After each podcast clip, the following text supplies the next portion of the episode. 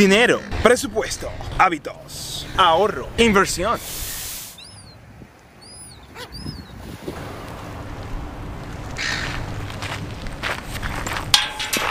Y creo que uno de los retos más importantes que se tienen es organizar la PEA a la hora de pensar en qué queremos hacer con nuestro dinero, en ahorrar, en invertir, en ver qué hacer, cómo organizamos, cómo manejamos nuestras finanzas, cómo hacer. Y bueno, te voy a hablar sobre mi experiencia, te voy a hablar un poco sobre lo que yo vengo haciendo, aprovechando que el día está hermoso para estar afuera están todos los pájaros cantando, las nubes hacen que la luz esté tranquila, está todo muy fresco y te voy a conversar sobre diferentes cosas o diferentes mm, eh, eh, pensamientos que vienen a mi mente a la hora de organizar, ¿no?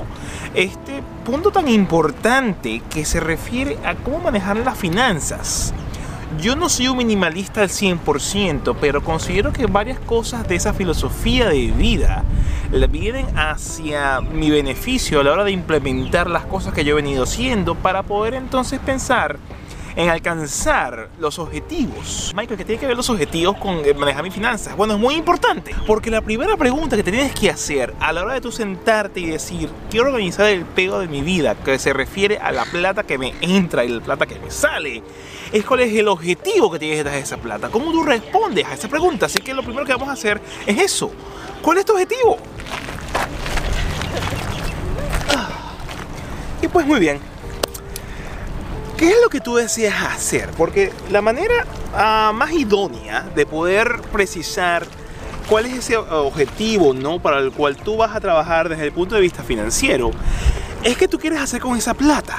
Entonces, vas a hacer un fondo de emergencia, tú simplemente quieres ahorrar para una casa, quieres ahorrar para un vehículo, quieres, digámoslo así, ahorrar para invertir, quieres eh, ahorrar para comenzar a hacer un negocio, ¿qué quieres hacer? Es la parte más importante, porque si te pones simplemente a trabajar en, un proceso, ¿no? De voy a comenzar a manejar mis finanzas, voy a organizar mi vida, ¿para qué la vas a organizar? Tiene que haber un fin, tiene que haber una razón para trabajar en base a esa razón, que esa razón sea el, motivador, que sea lo que te empuje, obviamente, a hacer los sacrificios si es el caso, a hacer las actividades que sean necesarias para poder entonces avanzar en aquello que quieres hacer, cualquiera que sean las cosas que tú quieras hacer. Se queda pensando si esto te interesa y quieres realizarlo ¿por qué tú quieres organizar tus finanzas? ¿Cuál va a ser ese objetivo? Porque entienden algo, sin objetivos, sin propósitos,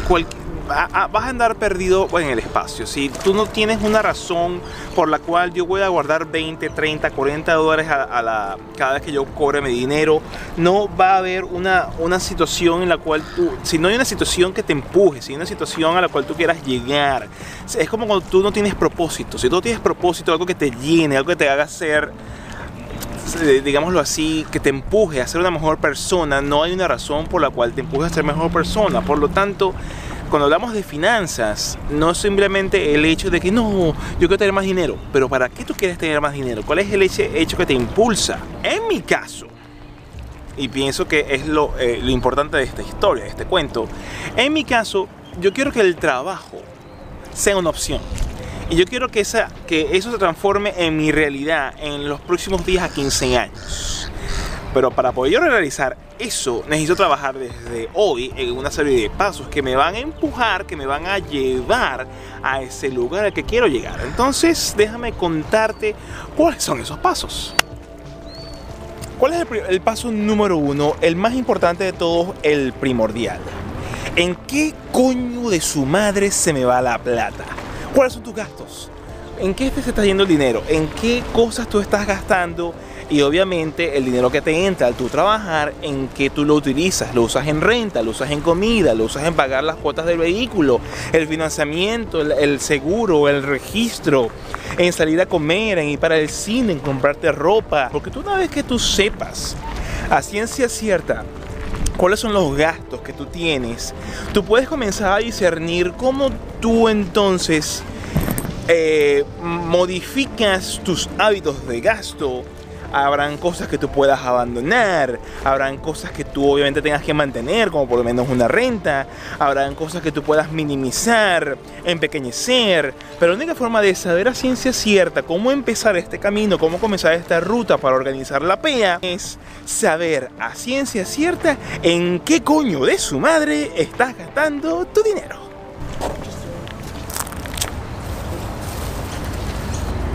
Llegamos al paso número 2 y es en qué puedes tú ahorrar tomando en consideración que ya conoces cuáles son tus gastos. Entonces para tú saber en qué puedes ahorrar, tienes que ver cuáles son aquellas cosas, ¿verdad? Que tú puedes dejar de lado. A modo muy personal, yo comencé sin darme cuenta de ello, pero es como yo empecé. Yo comencé dejando de lado dejar de comer. Yo dejé de comer y obviamente pude tener un poquito más de dinero a mi disposición para poder usar en otras cosas. Yo no te invito a que tú dejes de comer, eso queda de parte tuya, pero ese fue mi primer paso. Un primer paso que salió primero de yo darme cuenta que era lo que yo quería hacer, pero es perfecto. Cada canso de su mundo y cada quien hace lo que puede con lo que tiene. Mira, ¿será que puedo dejar de lado mi seguro privado? Yo lo dejé obviamente yo vendí mi vehículo y cuando vendí mi vehículo me deshice del seguro del carro, obviamente, me deshice del, del, registro, me deshice del mantenimiento del, vehículo. Ah, yo me mudé dos veces buscando minimizar la cantidad de dinero que yo ponía en la renta, a downsizing y ya yo les expliqué en el video anterior que pueden ver por acá yo vivo en una casa al mínimo que da lo justo y necesario para poder entonces afrontar las cosas que se necesitan hacer en este instante. Entonces hay que pensar downsizing desde todo punto de vista para poder entonces avanzar en ese plan de lo que tú quieres alcanzar con el dinero que vas a ahorrar. Así que eso es el paso número 2.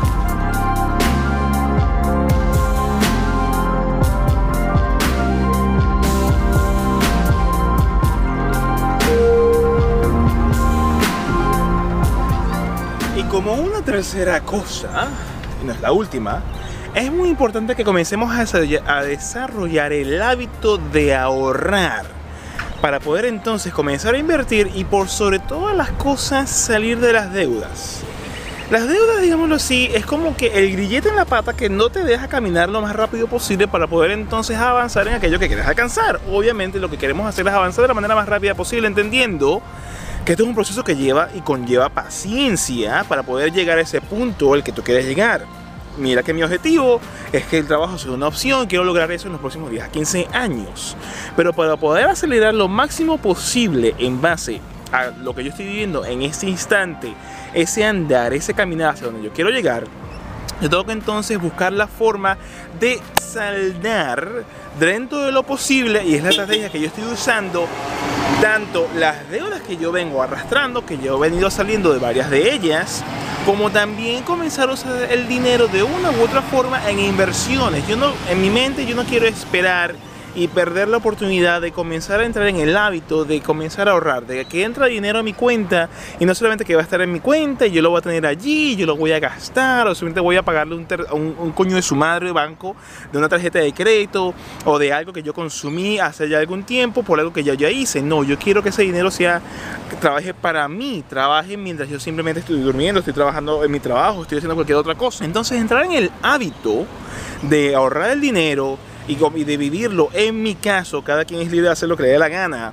en pagar en una gran medida deuda para salir de ella lo más rápido posible, pero también no solamente es, ahorrar, yo he hablado en otras oportunidades que el hecho de ahorrar únicamente no hace que tu dinero crezca de una manera eficiente, la inflación, dependiendo de donde tú vivas, se puede comer ese ahorro.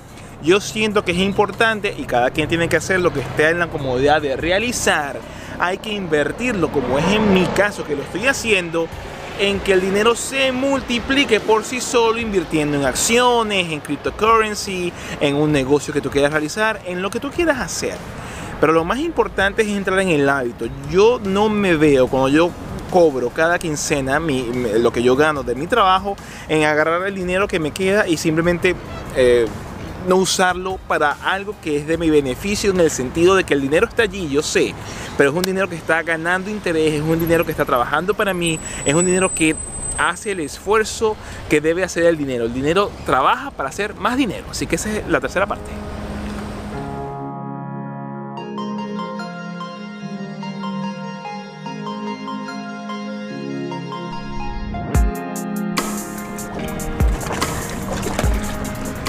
Y un último aspecto de gran importancia es ser consciente del gasto que debamos realizar o de los próximos gastos, inversiones o consumos que queramos hacer. Algo que yo traigo mucho del minimalismo, que ojo, yo no soy 100% minimalista, no, pero mucho de mi manera de usar el dinero ahora es bien a conciencia, es precisamente eso. ¿Para qué tú necesitas el dinero? ¿En qué lo vas a utilizar? El trípode que me compré, ¿por qué lo tienes? El, gasto que vas a realizar, ¿por qué lo vas a realizar? Hay que tomar conciencia de por qué necesitamos lo que necesitamos y no simplemente que sea un capricho, que es por muchas de las veces la razón por la cual nos metemos en deudas, en las cuales nos llega hasta aquí hasta el pescuezo y de las cuales no podemos salir. Por ejemplo, y yo sé que les he hablado al respecto en otras oportunidades. Yo siempre les he dicho que comprarse un vehículo en Australia no es una buena idea, o ni siquiera en Australia, alrededor del mundo. ¿Por qué? Porque es un gasto, porque se deprecia, porque por lo general compramos un vehículo nuevo y cuando compramos un vehículo nuevo, ese vehículo viene una depreciación, tiene un alto costo de financiamiento, que lo pagas X cantidad de años, etcétera, etcétera, etcétera. Pero aún así, y voy a subir un momento porque se dio una ola, y si no me voy a mojar, y va a ser horrible. ¿Ven la ola ya? Estaba divertido, pero. O sea, como cuando estamos pensando, ¿verdad? De el dinero. Ahorita yo estoy pensando objetivamente en si me compro un vehículo. Y hay varias cosas por las cuales yo considero que necesito un vehículo. No un vehículo nuevo, no, no va a ser nuevo. Va a ser un vehículo que tiene, estoy viendo un vehículo que 2006, 2007, 2008, o sea, un vehículo de más de 10 años que esté en una buena condición, un vehículo pequeño, un vehículo de bajo costo que sea de menos de 5 mil dólares, un vehículo que yo pueda dar mil dólares de, depósito por lo menos, buscar que el financiamiento sea máximo de 3 años, algo corto, conciso, al punto. ¿Y por qué necesito el vehículo? No es por un capricho. Yo voy a seguir usando el puente, voy a seguir usando mi bicicleta, eso no sale. Pero en mi vida, y eso es algo muy importante que hay que tomar en consideración cuando estamos pensando a conciencia de un gasto o de una inversión, en mi vida yo soy músico, yo soy baterista. Y yo estoy metido de cabeza en dos proyectos musicales, ya no solamente uno. Y más temprano que tarde, esos proyectos musicales van a desencadenar o van a desembocar, mejor dicho, en toques, en locales. Por lo cual tener eh, el vehículo a la mano me facilita el hecho de que, bueno, a lo mejor esa noche la cuota del mes, por lo que yo haga esa noche, paga el carro. Se paga relativamente solo. Ah, cuando yo voy a hacer el, mercado, lo he intentado hacer a pie, es bastante incómodo, estoy hablando desde el punto de vista personal, hay mucha gente que no tiene otra opción, pero oye, es difícil para mí, porque me cansa y la otra vez lo intenté hace dos semanas y casi me quedo sin brazos, es altamente incómodo. Incómodo es la cuestión, por una cuestión de leisure, el vehículo eh, eh, viene handy o viene bien a la mano cuando tú quieres salir y quieres explorar y quieres pasear un rato.